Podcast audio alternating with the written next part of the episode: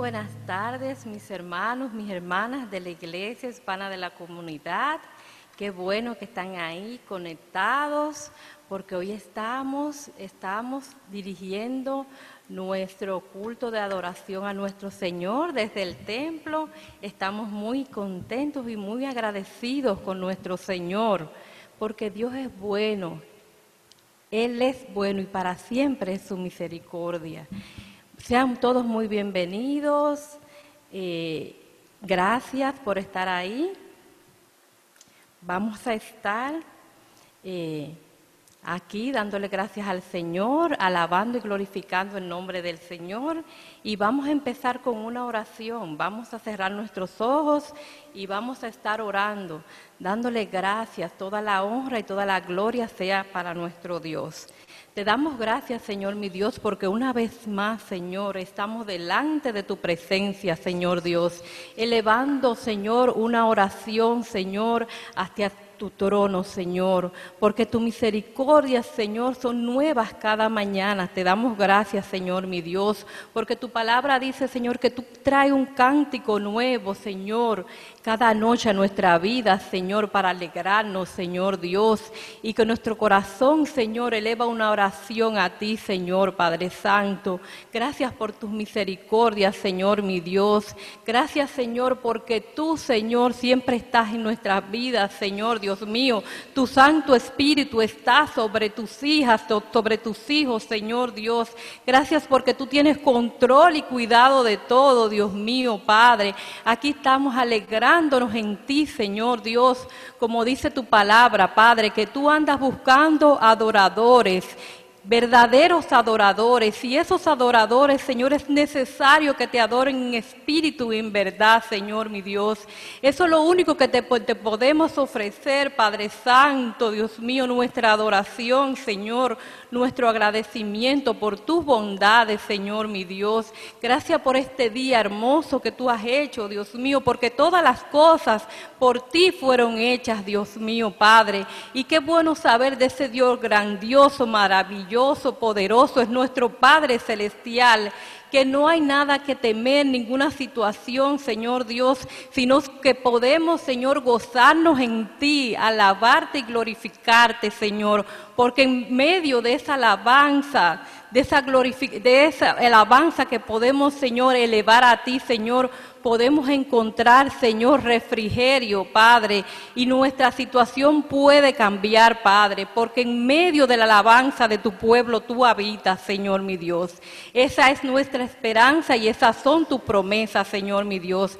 Te entregamos este servicio, Señor, del día de hoy, Padre, para honrarte y glorificarte a ti, Señor, y también para recibir de ti palabras, Señor, que renueve nuestro espíritu, Padre Santo, Dios mío porque en ti todas las cosas son perfectas, no importa las situaciones, Señor mi Dios, tú usa toda situación, Señor, para glorificarte, Padre, para glorificarte, para enseñarnos algo, Señor mi Dios. Te damos gracias, Señor, por esa palabra que ya tú has puesto en, los labios de nuestro pastor, Señor, mi Dios. Una palabra, Señor, que va a transformar nuestra vida, Señor, en el día de hoy, que nos va a restaurar, que nos va a levantar, Señor, mi Dios. Te damos gracias, Padre.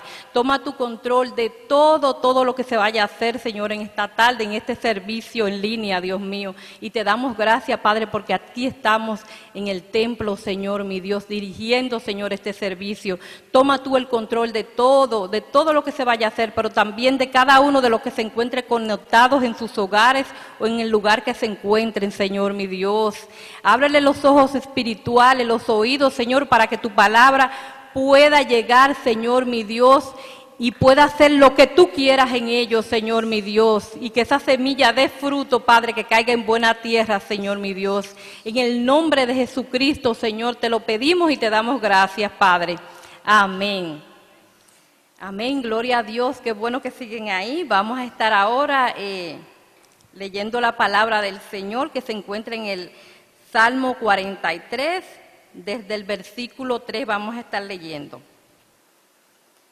Envía tu luz y tu verdad, estas me guiarán, me conducirán a tu santo monte y a tus moradas Entraré al altar de Dios, al Dios de mi alegría y de mi gozo, y te alabaré con arpa, oh Dios mío.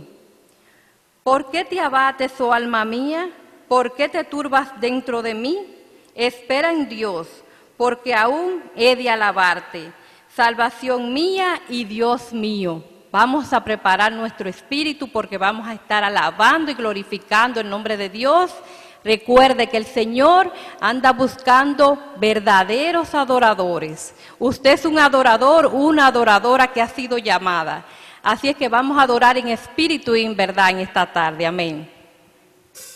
Amén. Dios les bendiga, hermanos. Qué felicidad estar con ustedes otro domingo y haciendo eco de las palabras de nuestra hermana María.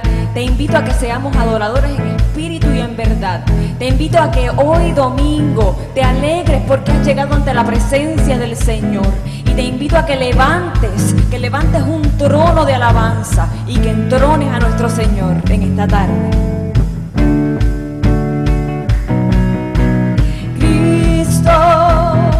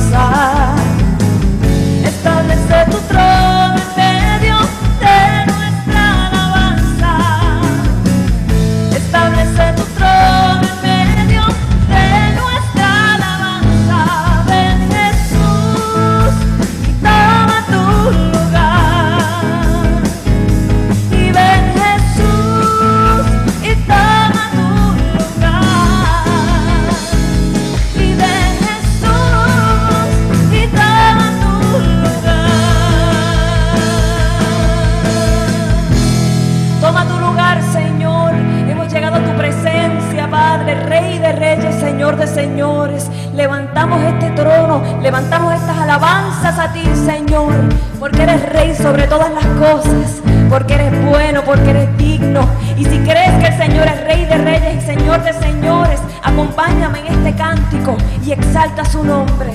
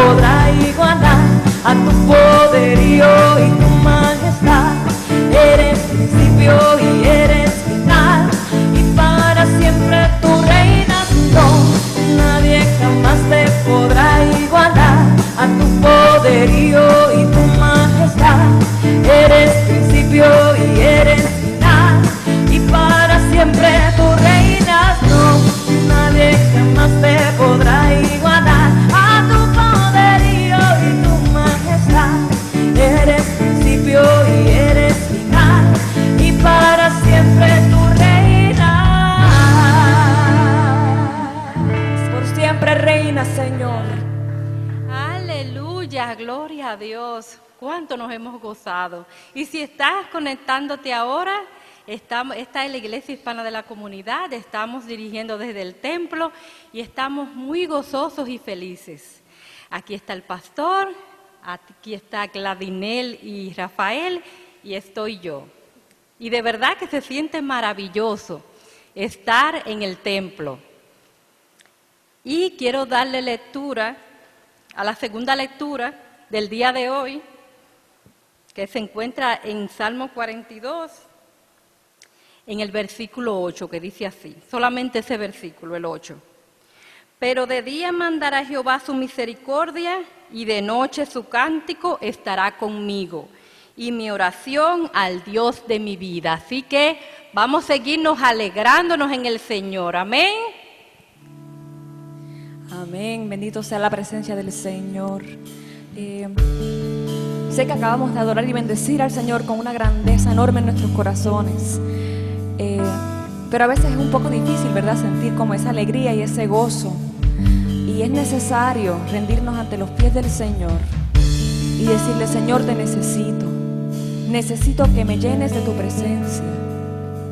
Necesito que llenes mi corazón de tu presencia. Que llenes mi hogar, que llenes las puertas de mi hogar. Con tu amor, con tus bendiciones tus promesas. Porque no importa las dificultades que podamos enfrentar, tú estás ahí para llenarnos siempre. Porque no podemos estar vacíos, Señor, si creemos en ti y si te reconocemos como nuestro Señor y Salvador. Bendito eres, Jesús.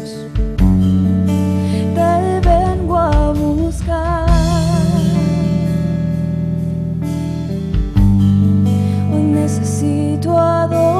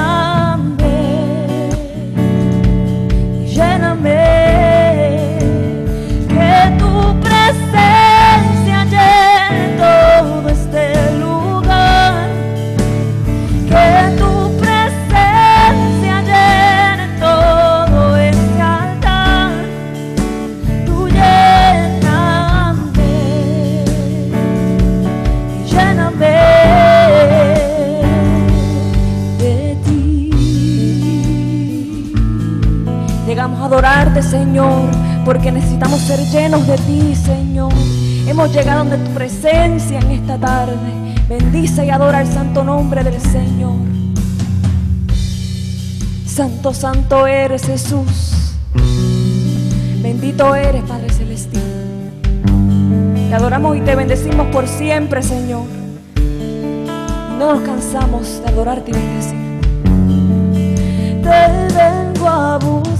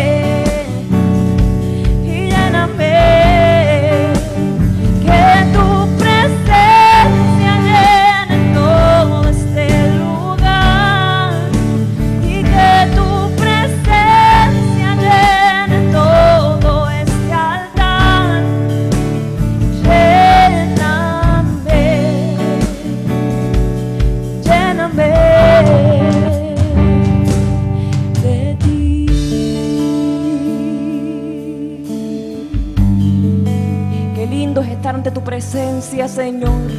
Qué lindo es sentir la llenura de tu amor, la llenura de tu presencia, Señor.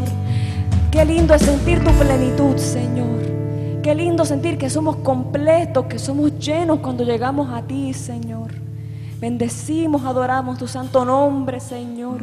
Y reconocemos que eres Rey de Reyes, que eres Señor de Señores, que eres Todopoderoso. Que eres más grande que cualquier enfermedad. Eres más grande que cualquier dificultad. ¿Cómo no adorarte, Señor? ¿Cómo no rendirnos ante ti? Cuando has sido tan bueno, Señor. Levanta tu voz y bendice al Señor. ¿Cómo no adorarte? Si eres el ungido, poderoso gran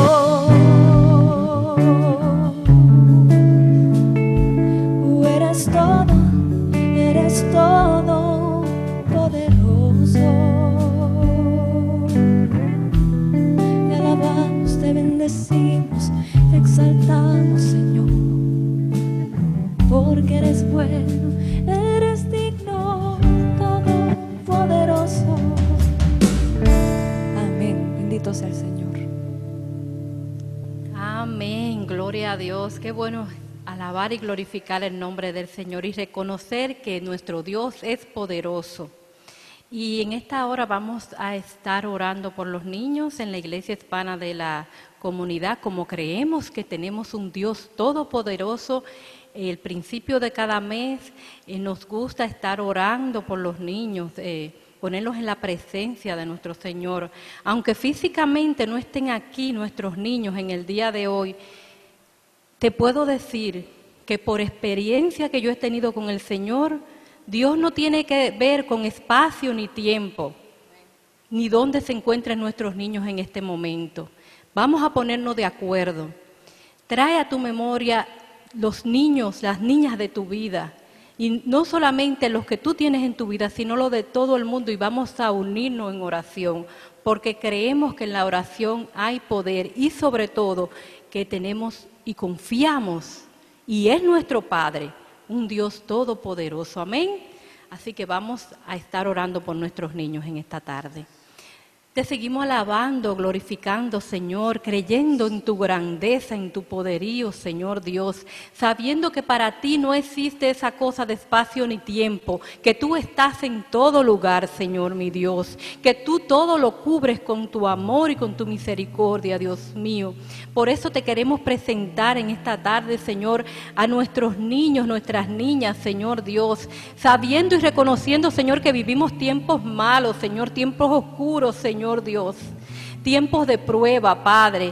Tiempos, Señor Dios mío, que necesitamos más que nunca de tu sabiduría, Señor, y de tu entendimiento, Padre, para que tú pongas, Señor Dios mío, en nuestros corazones, Padre, cómo, de qué manera, Señor Dios mío, vamos a estar guiando nuestros niños, nuestras niñas, Señor Dios, porque el enemigo se ha, Señor, ensañado, Señor, encuentra en contra, Señor Dios mío, de estas nuevas generaciones, Padre. Pero como creemos, Señor, en tu cobertura, Padre, y que tú eres más grande que todo, Señor Dios mío. Tenemos la confianza de que tú los cubres, Señor mi Dios, de que tú limpias, Señor, sus mentes, sus corazones, Padre Santo, Dios mío. Confiamos de que tú vas con ellos, Señor, como poderoso gigante delante de ellos, Señor Dios. Te queremos poner delante de tu altar esos niños que se encuentran rotos ahora, Señor mi Dios, por cualquier palabra, Señor, por cualquier experiencia, Dios mío, sabiendo, Dios mío, que tú eres un Dios que todo lo hace de nuevo, Padre Santo, Dios mío. Esos niños ahora, Señor, que se encuentran en sufrimiento por cualquier circunstancia, Señor, de la vida, Señor, que estén enfrentando, Padre. Tú eres nuestro sanador, Señor, en todos los ámbitos, Señor, de nuestra vida, Padre. Tú todo lo curas, todo lo renuevas, Padre Santo. Y te quiero presentar, Señor, delante de tu altar también a todos, Señor, los adultos, Padre Santo, Dios mío, para que tú, Señor, nos guíes con tu sabiduría divina, Señor, porque reconocemos que es la única arma poderosa que podemos tener, Señor, mi Dios. Que si no vamos a ti, Señor, Dios mío, sabiendo que tú eres el único, Padre, no podemos hacer nada sin ti, Señor, mi Dios. Y declaramos una generación, Señor, que se levanta, Padre, a servirte a ti y a creerte a ti, Señor. Señor, Dios mío.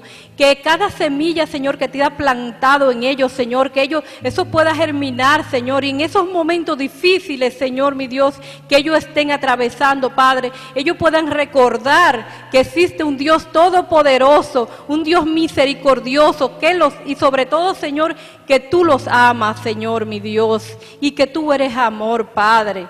Porque reconocemos que solamente en ti hay seguridad, Señor te presentamos nuestros niños y estamos seguros, Señor Dios mío, que tu amor y tu misericordia y el bien los seguirá todos los días de su vida. Oramos en el poderoso nombre de Cristo Jesús. Amén, gloria a Dios. Qué bueno que sigues ahí. Hemos orado, hemos alabado al Señor y ahora el pastor está preparado para el pan de vida. Así que no te muevas de ahí, está atento. Como yo siempre he dicho, hay una palabra que te puede cambiar, que una palabra que el Señor va a traer en la voz del pastor, a través del pastor, que puede cambiar tu situación, que es lo que estás esperando en esta tarde. Dios te bendiga, los amo mucho en el amor de Cristo. Amén. Muchas gracias, hermana María. Que el Señor les bendiga a todos, a todas el día de hoy. Qué bueno es poder acá eh, estar con ustedes en esta tarde, en este día tan especial. Y sí les puedo decir de que hoy es un día muy especial. Ciertamente me siento muy, pero muy alegre de poder estar acá. No solamente ah, yo acá predicando, sino tener el privilegio de contar con, con Rafael, con Gladiner, la hermana María, que están con nosotros dirigiendo el servicio desde la iglesia. Y es que estamos dando ya esos primeros pasos anhelando poder volver a reunirnos una vez más, anhelando el poder estar todos juntos acá en la casa de Dios. Y ciertamente cuando estamos reunidos, una dinámica muy diferente ocurre. Hay una dinámica bastante diferente que, pasa cuando nosotros nos reunimos, cuando compartimos. Y ciertamente eh, creo yo de que Dios está en este lugar. He experimentado algo lindo y maravilloso. De hecho, mientras estábamos adorando, estábamos eh, orando, eh, Dios puso en mi corazón ver acá toda esta iglesia y poner sobre cada banca el nombre de cada persona que pertenece a nuestra congregación. Poner el nombre de la hermana María con toda su familia, todas las personas que vienen a la iglesia, poner el nombre de cada familia. Y no solamente imaginar que ellas están acá, sino orar y bendecirles a, todos, todos por nombre. Pero de ahí el Señor empezó a poner algo más en mi corazón. Como dice eh, Romanos capítulo 4, Romanos dice, llamar las cosas que no son como las que son. Lo que no es como lo que es. Entonces, no solamente es poner el nombre de cada persona que ya pertenece a nuestra iglesia acá, sino también el poner el nombre de aquellas personas que van a llegar a ser parte del reino de los cielos. Entonces no solamente poner, eh, ¿cómo se dice? Signs por nombre, sino poner aquí se va a sentar la persona que va a ser prosperada, la persona restaurada, la persona que va a ser sanada, la persona que va a ser transformada, la persona que va a ser libertada. En fin, ver las cosas que no son como lo que van a ser. Así que eh, ciertamente vienen cosas lindas y especiales para la iglesia. Pero ese no es el tema de hoy.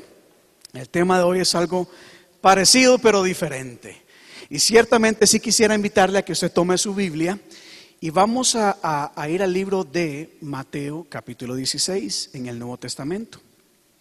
Mateo capítulo 16.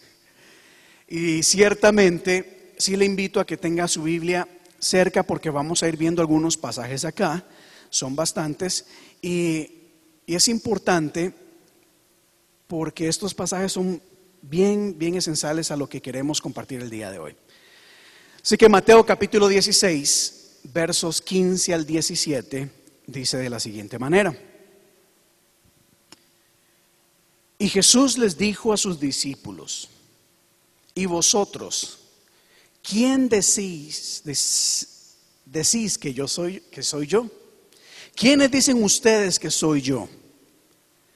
Respondiendo Simón Pedro le dijo, Señor, tú eres el Cristo, eres el Hijo del Dios viviente. Y entonces Jesús le dijo, Bienaventurado eres Simón, hijo de Jonás, porque esto que acabas de decir no te fue revelado por carne ni sangre, sino por mi Padre que está en los cielos. Y ponga atención a esa frase acá, ni carne ni sangre. Porque hay cosas, hermanos, que no nacen del conocimiento o del razonamiento humano, vienen del Espíritu. Hay cosas que se nos tienen que ser reveladas. Son cosas que nosotros recibimos o entendemos a través de la fe. Cosas que vienen de un nivel sobrenatural. Y utilizo este, este versículo para empezar porque ciertamente cuando pensamos y hablamos de la vida cristiana, hay que entender que la vida cristiana es una vida de fe. Es una vida de fe. Y cuando hablamos de la fe, muchas veces es quizás un poco difícil de explicar, porque la fe no viene en un manual en donde se describe qué es exactamente la fe y cómo funciona la fe. Como alguien dijo una vez, y me gusta mucho como esta persona lo escribió, hablando de la fe, dijo lo siguiente. La fe se manifiesta muy por encima de la necesidad de poseer evidencias que demuestren la verdad de aquello en lo que se cree. En otras palabras y en términos un poco más sencillos, la fe es la creencia o la convicción en algo o en alguien, aun cuando no tenemos evidencia acerca de eso. Entonces, ¿cómo uno puede explicar algo de lo cual uno no puede tener una evidencia? Y eso es la fe. Y cuando pensamos de la vida cristiana, cuando pensamos de la fe, eh, del Evangelio, nos damos cuenta de que el Evangelio es un caminar en fe. Y el Evangelio, para mucha gente, es locura. No sé si me están entendiendo. Cuando hablamos de la vida cristiana, cuando hablamos del Evangelio, para muchas personas es locura, porque no tiene sentido alguno. Hay personas que no entienden y que lo que nosotros hacemos acá en la iglesia, ni mucho menos entienden el por qué hacemos lo que hacemos. It doesn't make any sense to them. No sé si a ustedes les ha pasado eso. Gente que quizás hasta se ríe de nosotros. En mi país, hacía muchos años, a los cristianos les decían pandereta. O en algunos lugares les dice, ahí van los aleluyas. Ahí van los aleluyas. ¿Y por qué dicen aleluyas? ¿O cómo lo dicen? Como una manera de despreciarnos, ¿verdad? Porque no entienden lo que nosotros hacemos.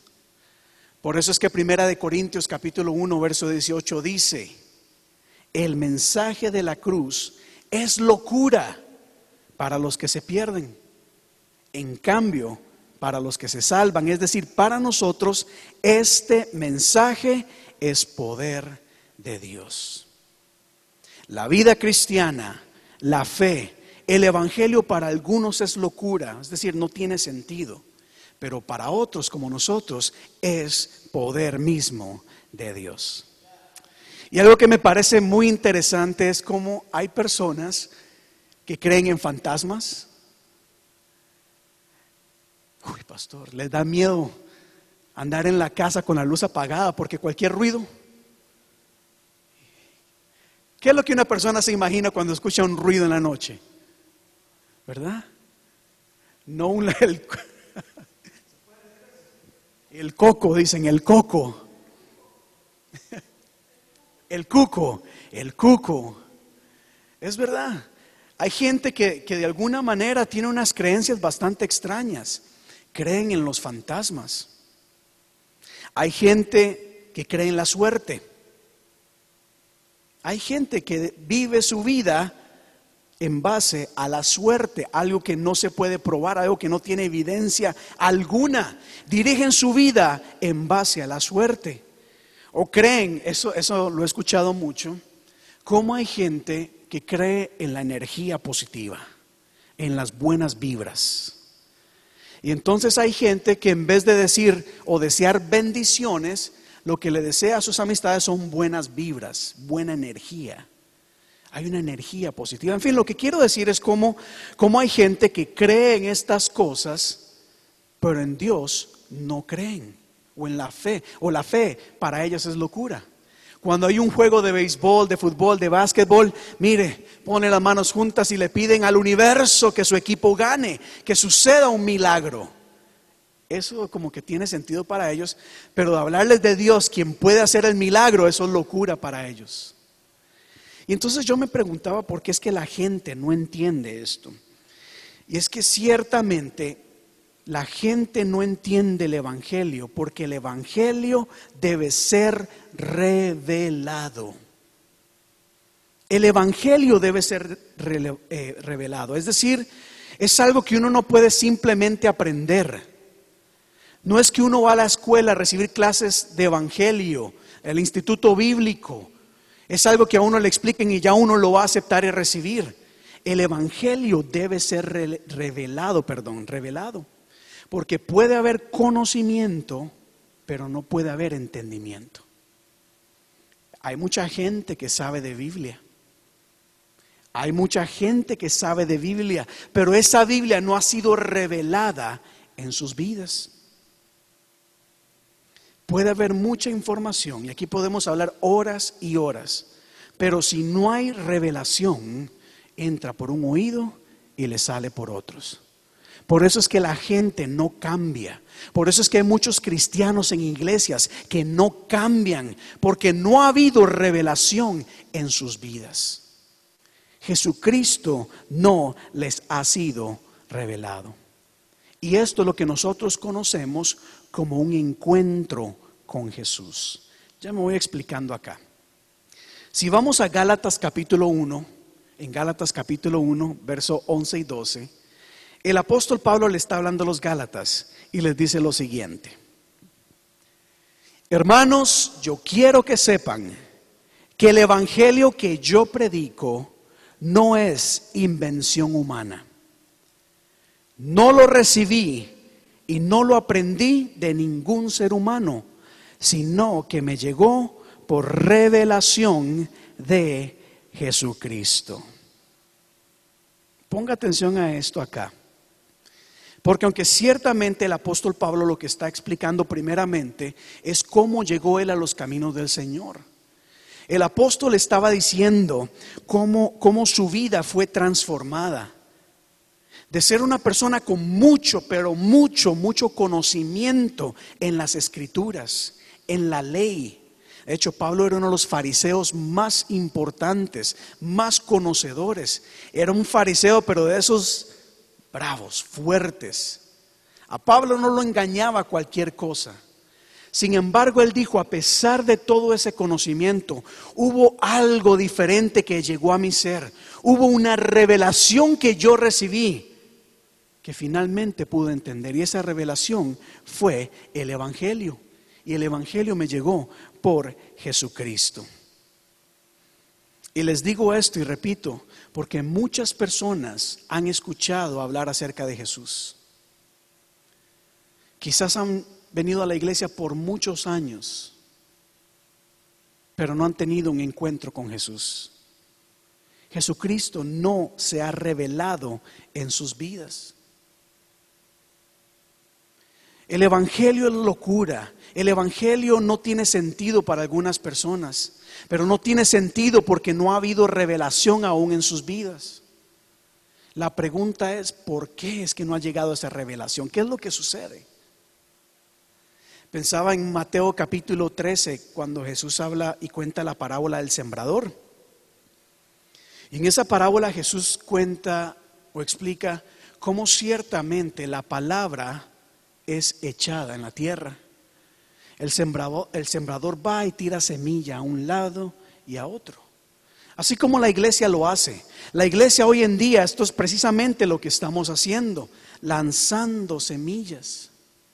En todo lado tenemos cultos, tenemos estudios bíblicos, hay videos, hay retiros, hay congresos, hay grupos familiares, hay grupos de alcance, se reparte tratados. Es decir, por muchos lugares la semilla se ha regado.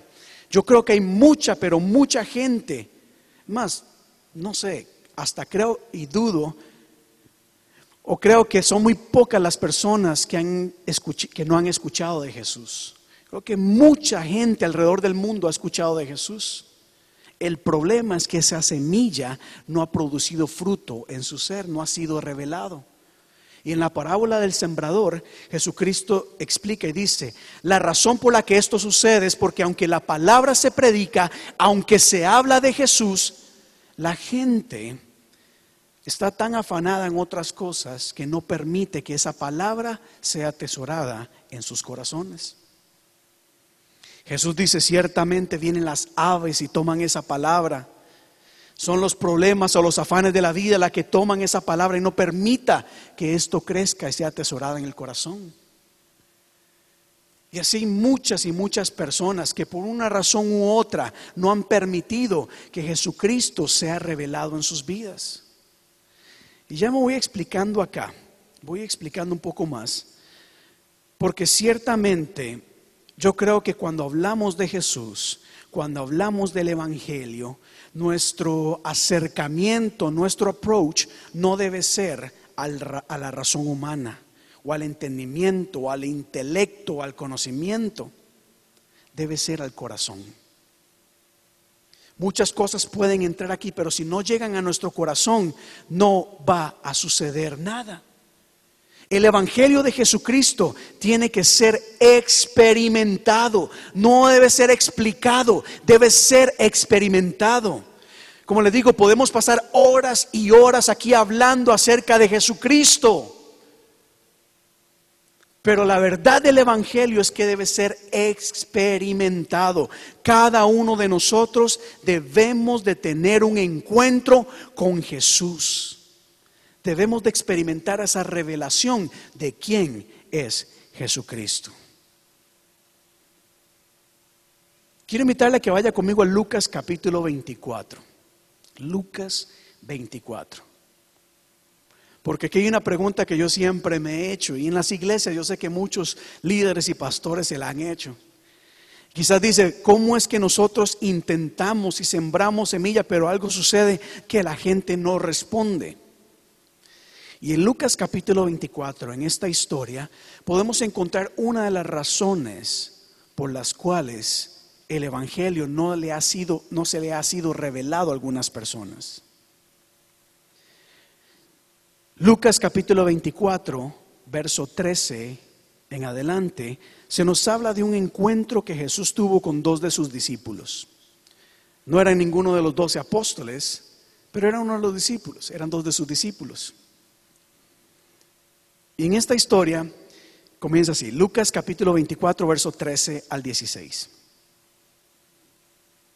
Aquel mismo día, dos de ellos se dirigían a un pueblo llamado Emaús, a unos 11 kilómetros de Jerusalén.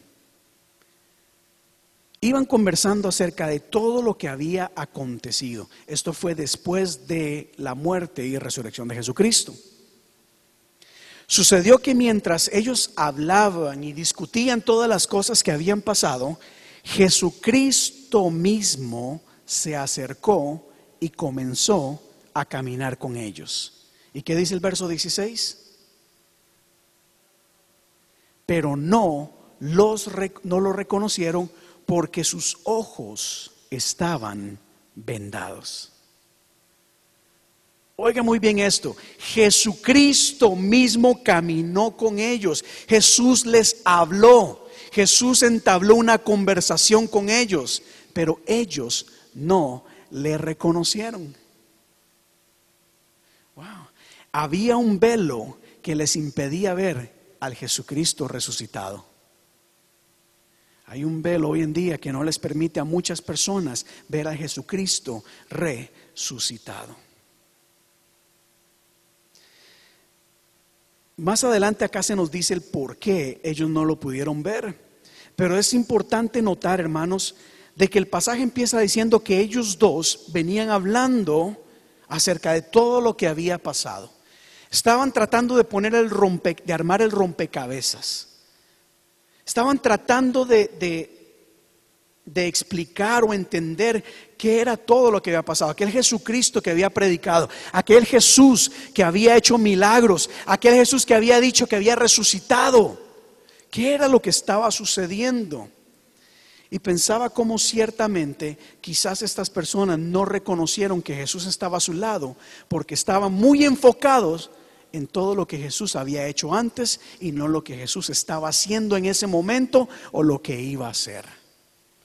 ¿Por qué les digo esto? Porque muchas personas se quedan pensando en todas las obras que Dios hizo en el pasado, olvidando de que Dios está actuando en este mismo instante. Y mejor aún, Dios va a hacer cosas el día de mañana. Pero nuestra mirada tiene que estar en Jesucristo, el Jesucristo resucitado. En muchos lugares hay un Jesús en una cruz colgado. Ese es el Jesús muerto. Donde se recuerda, obviamente, se recuerda, obviamente, el sacrificio, la muerte de Jesús.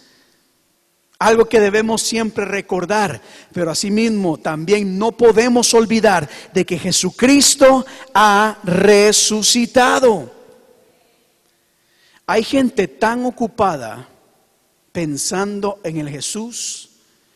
¿Sabe? Mucha gente dice la Biblia que buscaba a Jesús para que lo sanara, ¿verdad? Oh, hemos escuchado de alguien que sanaba enfermos, hemos escuchado a alguien que levanta muertos, hemos escuchado a alguien que multiplica los panes y los peces. Tenían una imagen de Jesús diferente al Jesús que estaba al lado de ellos. ¿Cuál es la imagen que tienes de Jesús?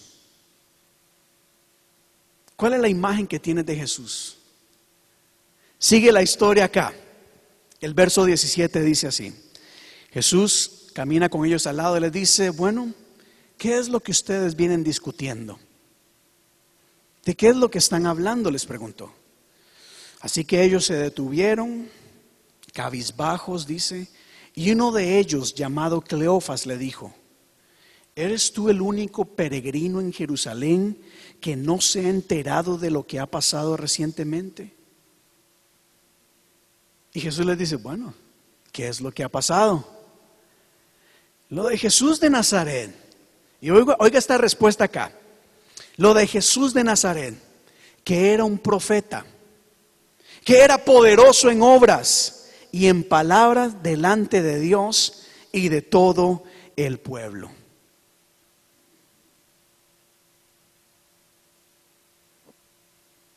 Al principio de este mensaje leía lo que Pedro le dijo a Jesús. Cuando Jesús le preguntó a sus discípulos, ¿quién dice la gente que yo soy? Pedro le dijo, tú eres el Hijo de Dios. Pedro no dudó en ningún momento. Anteriormente Jesús le había dicho, le había preguntado a sus discípulos, ¿quién dice la gente que soy? Y los discípulos dijeron, la gente dicen que tú eres un profeta que eres Elías, que eres alguien diferente. Ok, eso es lo que la gente opina de mí. Pero ¿quiénes dicen ustedes que yo soy? Y Pedro dice, tú eres el Hijo de Dios. Y me gusta acá como estos hombres, cuando le hablan de Jesús, lo que le dicen de Jesús es, era un profeta. Alguien que hacía obras muy poderosas. Alguien que hablaba muy bonito. Alguien a la cual la gente seguía y admiraba. Hablaban acerca de las cosas que Jesús podía hacer o hizo, no de quién era Jesús. Y hay una diferencia muy grande, hermanos, una diferencia grandísima, porque podemos hablar una y otra vez acerca de todas las cosas que Jesús puede hacer por ti. Pero no queremos presentarte a alguien que venga a solucionarte los problemas. Estamos acá para hablar del Evangelio, las buenas nuevas, presentarte a Jesucristo como Señor, como Salvador, como Hijo de Dios. Por eso es que estas personas no reconocieron quién era el que estaba al lado de ellos, porque su mentalidad, su idea de Jesús era alguien que venía a solucionar problemas. ¿Cómo sé yo eso? Porque más adelante en el verso 20 21 dice así. Continúan ellos contándole a Jesús lo que había pasado. Jesús era un hombre, era un profeta. Los jefes de los sacerdotes y nuestros gobernantes lo entregaron para ser condenado a muerte y lo crucificaron. Oiga el 21. Pero nosotros abrigábamos la esperanza de que Él era quien redimiría a Israel. Nosotros pensábamos de que ese Jesús era quien iba a volver, iba a ser nuestro rey, iba a ser el líder de Israel, era quien iba a sacarnos de esta situación. Mire el pensamiento tan equivocado que tenían de Jesús, porque Jesucristo vino una y otra vez a implantar el reino de los cielos. Y Jesús fue claro. Jesús dijo, yo vengo acá a proclamar el reino de los cielos. No vengo a ninguna otra cosa. Pero ellos estaban esperando a un Jesús diferente. A un Jesús que viniera a organizar una revolución en contra del gobierno. Ponga atención a esto. Tenemos que derrocar este gobierno corrupto, decían los judíos. Tenemos que luchar por nuestros derechos como judíos.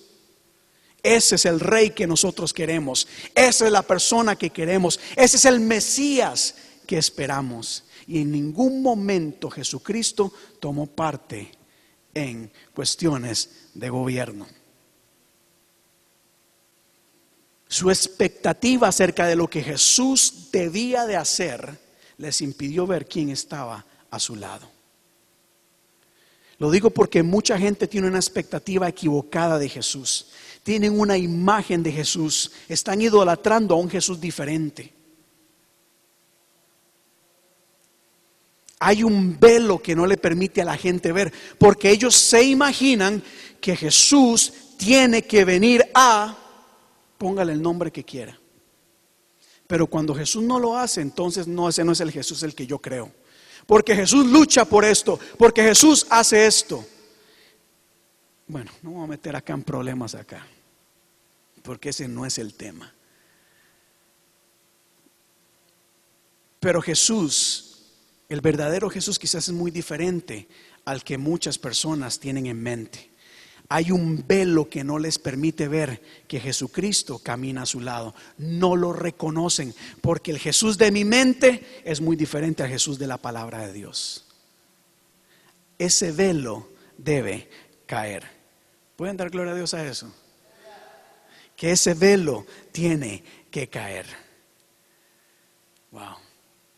Nosotros esperábamos, continúan ellos diciendo, Esperábamos de que Jesús, ¿verdad?, realmente fuera nuestro rey y por fin nos liberara de la opresión del gobierno.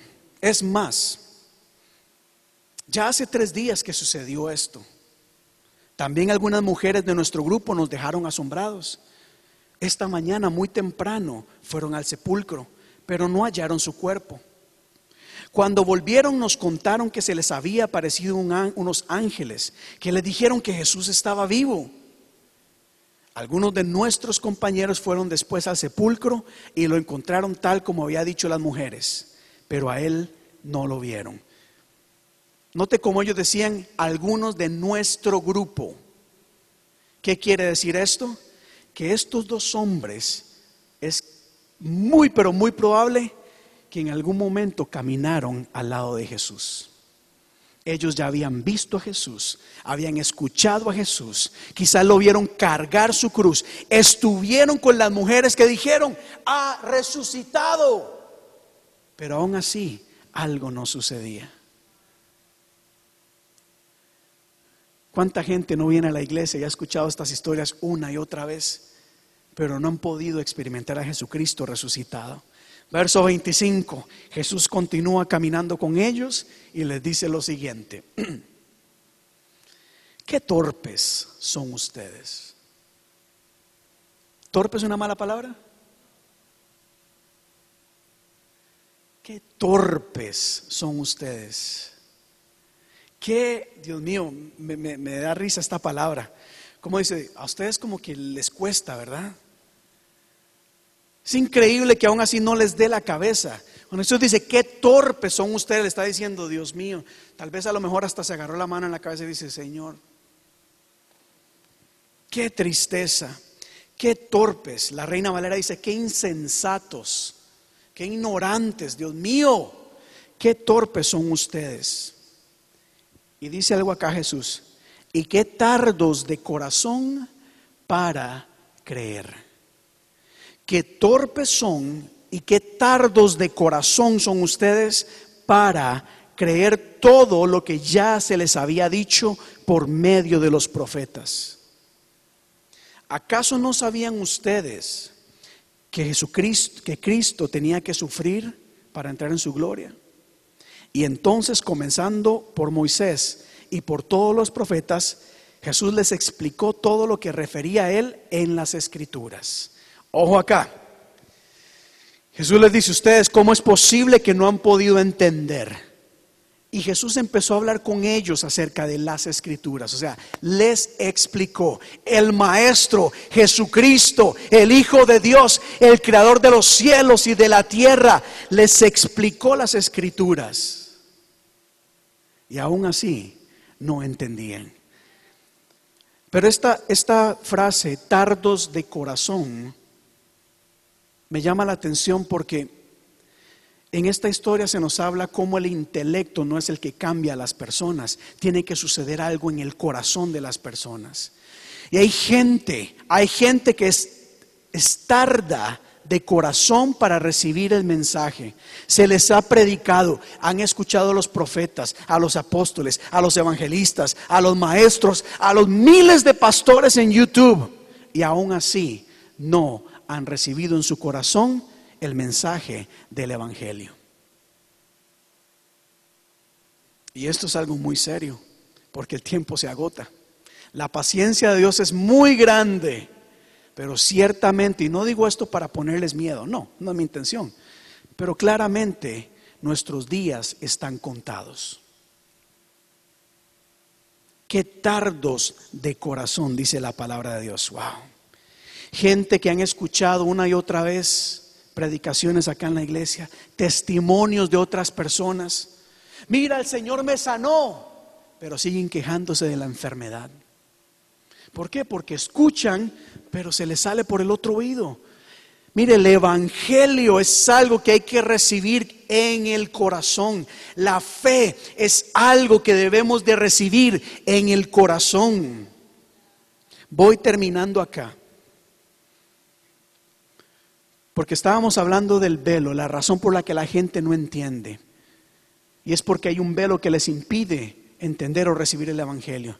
Pero la pregunta más importante es cómo debe o cómo puede caer ese velo. Porque eso es lo que a nosotros nos interesa, ¿verdad? No seguir quejándonos, sino cómo puede caer ese velo. Ya concluye el verso 28 al 30 diciendo lo siguiente. Después de que Jesús le había explicado las escrituras, al acercarse al pueblo a donde se dirigía, Jesús hizo como que iba más lejos. Pero ellos insistieron, quédate con nosotros. No te queremos dejar ir, quédate con nosotros, que está atardeciendo y ya casi es de noche. Así que Jesús aceptó la invitación. Jesús aceptó la invitación. Muy amablemente dijo, está bien. Si me invitan, yo me quedo. Si me invitan, estoy más que dispuesto a entrar en tu vida. Si me invitan, con mucho gusto compartiré con ustedes. Así que entró para quedarse con ellos. Y luego, estando con ellos a la mesa, tomó el pan, lo bendijo, lo partió y se los dio.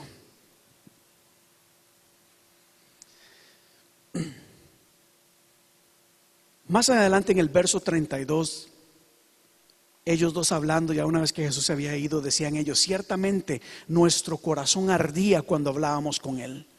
Cuando estábamos hablando con Él, algo sucedía en nuestro corazón. El verso 32 dice, ardía nuestro corazón cuando hablábamos con Él.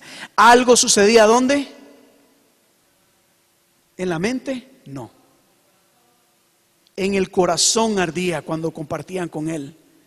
Pero el velo cayó, el velo fue quitado una vez que ellos invitaron a Jesús a estar con ellos y segundo, cuando finalmente partieron el pan y comieron en la mesa simbolizando la cena que el Señor tuvo con sus discípulos, simbolizando ese acto que nos recuerda el sacrificio, la muerte y resurrección de nuestro Señor Jesucristo. Entonces, en ese momento, lo que estaban diciendo, en ese momento, lo que ellos recordaron y experimentaron fue el sacrificio del Señor Jesucristo y reconocieron que ese sacrificio era para perdón de pecados y ese sacrificio era finalmente la revelación del Evangelio en sus vidas. Dele gloria a Dios en esta tarde. Ellos finalmente entendieron que Jesús no vino aquí a establecer una identidad política. Jesús no vino aquí a escoger bandos políticos. Jesucristo vino a, plantar o implantar un reino celestial muy diferente a los demócratas, muy diferente a los republicanos, muy diferente a los independientes, muy diferente a todo lo que nosotros queremos implantar. Jesucristo vino acá a poner el reino de los cielos. Y ese reino se recibe cuando entendemos y reconocemos que Jesucristo entregó su vida para morir por nosotros. Y no solamente eso, sino que resucitó y está en medio nuestro. Invita a Jesús a tu mesa en este momento. El verso 31 nos dice que finalmente se le abrieron los ojos y reconocieron quién era a quien tenían al frente. Cuando pudieron compartir a la mesa con él. Cuando, y la mesa, repito, representa ese momento en donde Jesús compartió con sus discípulos diciéndoles, este es mi cuerpo que va a ser entregado, esta es mi sangre por la cual estableceré un nuevo pacto. Finalmente pudieron ver a Jesucristo resucitado finalmente su velo cae. Curiosamente, no fue cuando ellos discutieron de todo lo que había pasado que su velo cayó. No fue ni aún cuando se les explicó las escrituras. Fue cuando finalmente pudieron sentarse a la mesa con Jesús, invitarlo a Él, que su corazón fue transformado. Les digo esto porque hay un velo muy grande hoy en día, especialmente en esta región de Nueva Inglaterra, en donde hay un espíritu, ¿verdad? De, no sé si la palabra correcta, pero la gente racionaliza mucho las cosas.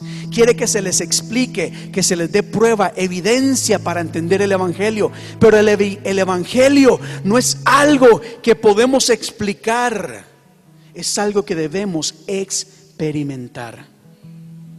Hoy en día hay muchas personas, muchos jóvenes que no necesitan más clases de evangelismo, que no necesitan más clases, que no necesitan este estudio bíblico, lo que necesitan es tener un encuentro con Jesucristo, que necesitan abrir su corazón al Señor y experimentar el poder de la salvación en sus vidas. Experimentar que Jesús está en medio de ellos. ¿Cuántos pueden decir amén a eso? Invito a que cierre sus ojos. Ya aprovechando que podemos estar juntos acá nuevamente. Hay una canción que dice así. quiero conocerte cada día más a ti, entrar en tu presencia y adorar. Revélanos tu gloria. Nos tu gloria. Deseamos ir mucho más en ti. Queremos tu presencia, Jesús.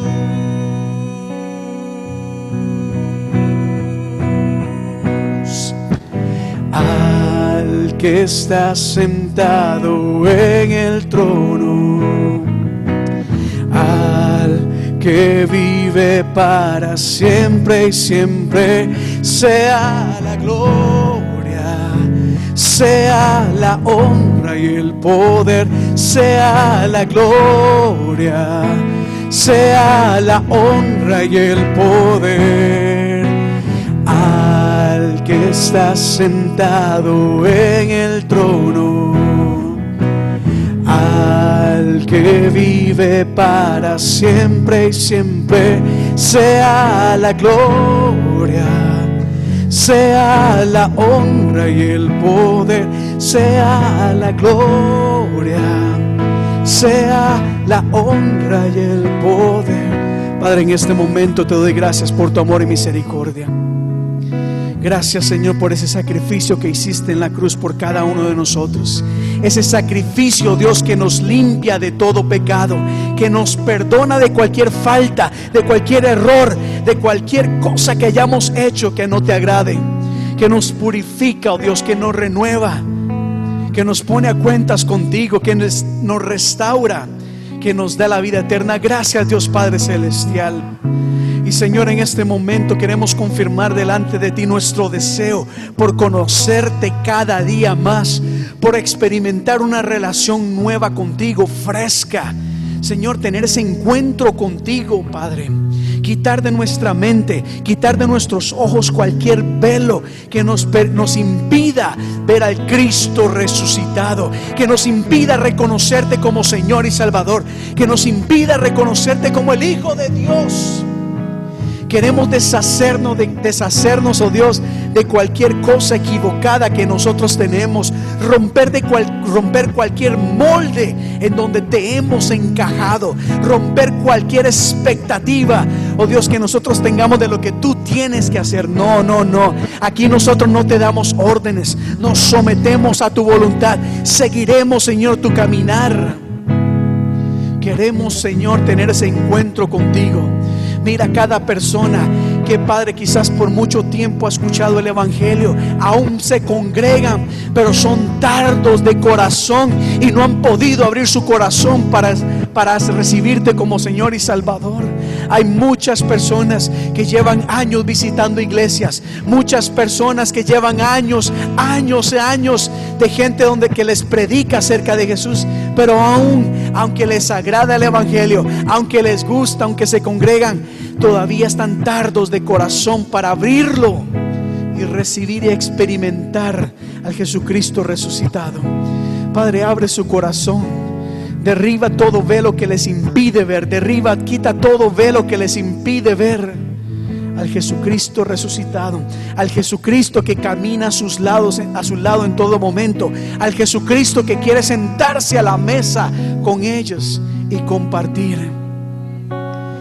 Aleluya. Y si tú eres una de esas personas, este es el momento para invitar a Jesucristo a, sentarte a, la- sentarse a la mesa contigo. Si tú eres una de estas personas, dile Señor, tú sabes que sí soy simpatizante del Evangelio. Me gusta cantar, me gusta palmear, me gusta la música cristiana, me gusta ir a la iglesia, pero aún no he tenido ese encuentro contigo.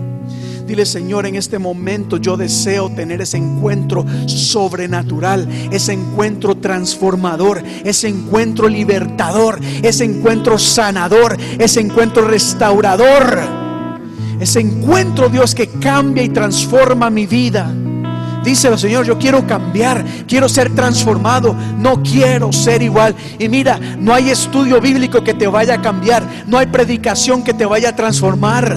Es solamente el poder y la acción de Dios en tu corazón que va a cambiar el rumbo de tu vida y el rumbo de tu destino eterno.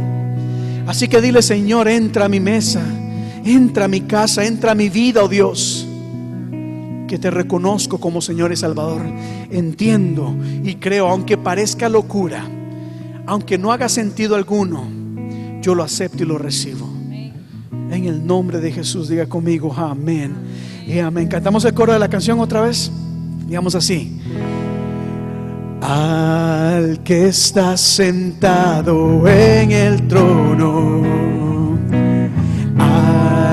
que vive para siempre y siempre, sea la gloria, sea la honra y el poder, sea la gloria, sea la honra y el poder al que está sentado en el trono, al que vive para siempre y siempre.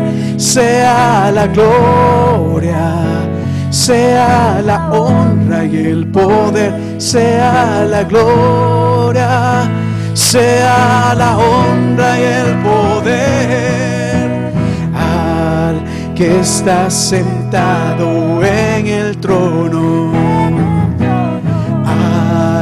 que vive para siempre y siempre, sea la gloria, sea la honra y el poder, sea la gloria, sea la, sea la gloria, sea la gloria, sea la honra y el poder, sea la gloria sea la honra y el poder, sea la gloria, sea la honra y el poder, sea la gloria, sea la honra y el poder. A ti sea la honra, gloria y poder hoy, mañana y siempre y por los siglos de los siglos decimos amén y amén. Ahí donde usted se encuentra, diga conmigo, gloria a Dios. Así como Yesenia acaba de escribir diciendo gloria a Dios. Así como la hermana Norma Taura que dice gracias Cordero de Dios por su salvación. Así como Tina se une con nosotros diciendo amén. Así como la hermana Olga Pérez, la hermana Ana Mercy Díaz, Argentina, Rosalindo Castillo. Y así, uy, bastantes personas acá. Vamos a unirnos todos en este momento a exaltar a nuestro Señor, darle honra, gloria, alabanza y pedirle al Señor que traiga revelación a nuestras vidas en todo momento. Así que iglesia, quiero darle las gracias a todos y cada uno de ustedes por habernos acompañado el día de hoy. Muchísimas gracias por realmente para mí es un privilegio poder llegar hasta donde usted se encuentra. Muchísimas gracias de verdad por esta oportunidad, por haber pasado con nosotros todo este tiempo, por haberse gozado con nosotros. Si le pido que por favor continúe orando por nuestra congregación conforme damos ya estos pasos para volvernos a congregar nuevamente en la iglesia. Estamos dando ya estos primeros pasos. Ya aquí estamos tomando las medidas necesarias para que cuando usted venga acá a la iglesia, pues podamos juntos gozarnos, podamos realmente de disfrutar de un ambiente lindo de alabanza, de adoración y exaltación a nuestro Señor. Pero sí durante las próximas semanas voy a repetir una y otra vez que para que esto sea posible, hermano, necesitamos de su colaboración y de su cooperación. Necesitamos de que usted este pues nos ayude al comprometerse con nuestra iglesia. Cuando ya les demos los pasos a seguir, es decir, uno de los pasos que vamos a tener que tomar es que usted nos deje saber o se registre el día en que venga la iglesia. Es decir, ya para el día sábado nosotros tenemos que saber quiénes son las personas, quiénes son las personas que van a estar con nosotros el domingo. Ya si usted no nos deja saber el sábado con el dolor del alma, este, no podemos dejarle que venga acá, o sea, que participe con nosotros en la iglesia. Esto porque queremos tener orden, eh, realmente velamos por la seguridad, por la salud de todos. Le amamos realmente, les amamos y queremos lo mejor para ustedes. Pero ciertamente una de las características de, de, un cristiano maduro, de un cristiano, ¿verdad?, firme y leal al Señor, es la obediencia, es el someterse a la autoridad pastoral, por supuesto, es eh, el mostrar el amor los unos con los otros al seguir las reglas que nosotros aquí establecemos. No estamos imponiendo estas reglas porque queremos, es por nuestro bienestar. Y ciertamente solo por un corto periodo de tiempo. Así que más adelante les daremos más información. Iglesia, que el Señor... ¿Hay algo más? ¿Algo más? Entonces, ya mientras los músicos se preparan para despedirnos con un canto, hermanos, quiero bendecirles en el nombre de Jesús. Que la paz del Señor sea con todos y cada uno de ustedes. Que el Señor les guarde, que el Señor les cuide, que el Señor traiga revelación a sus vidas, que el Señor se revele de manera diferente, una manera nueva, fresca en sus vidas y en sus familias. Que la paz de Dios sea con todos y cada uno de ustedes y nos vemos este próximo jueves y el próximo domingo. Dios les bendiga.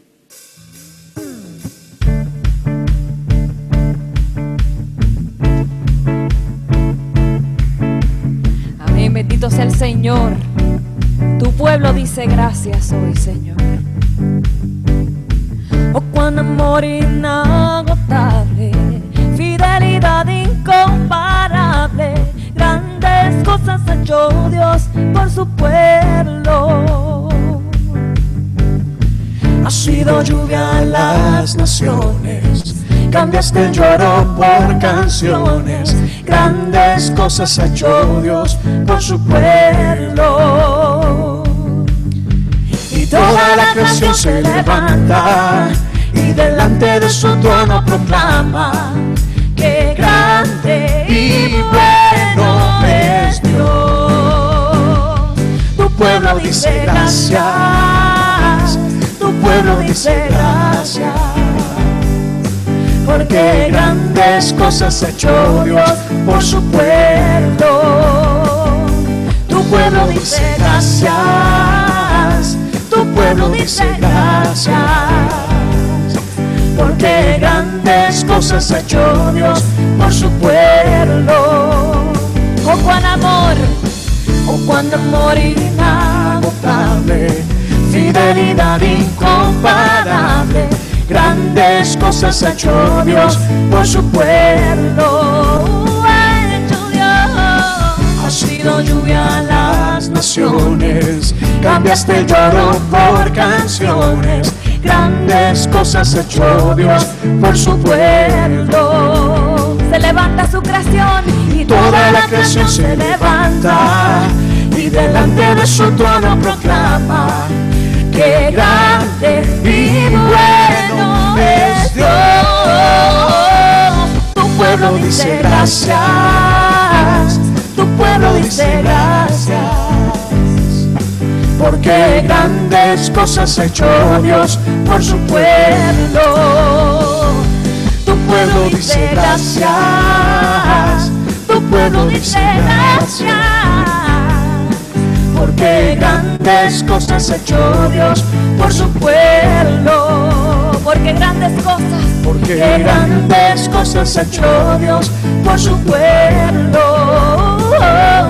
Porque grandes cosas ha hecho Dios por su pueblo.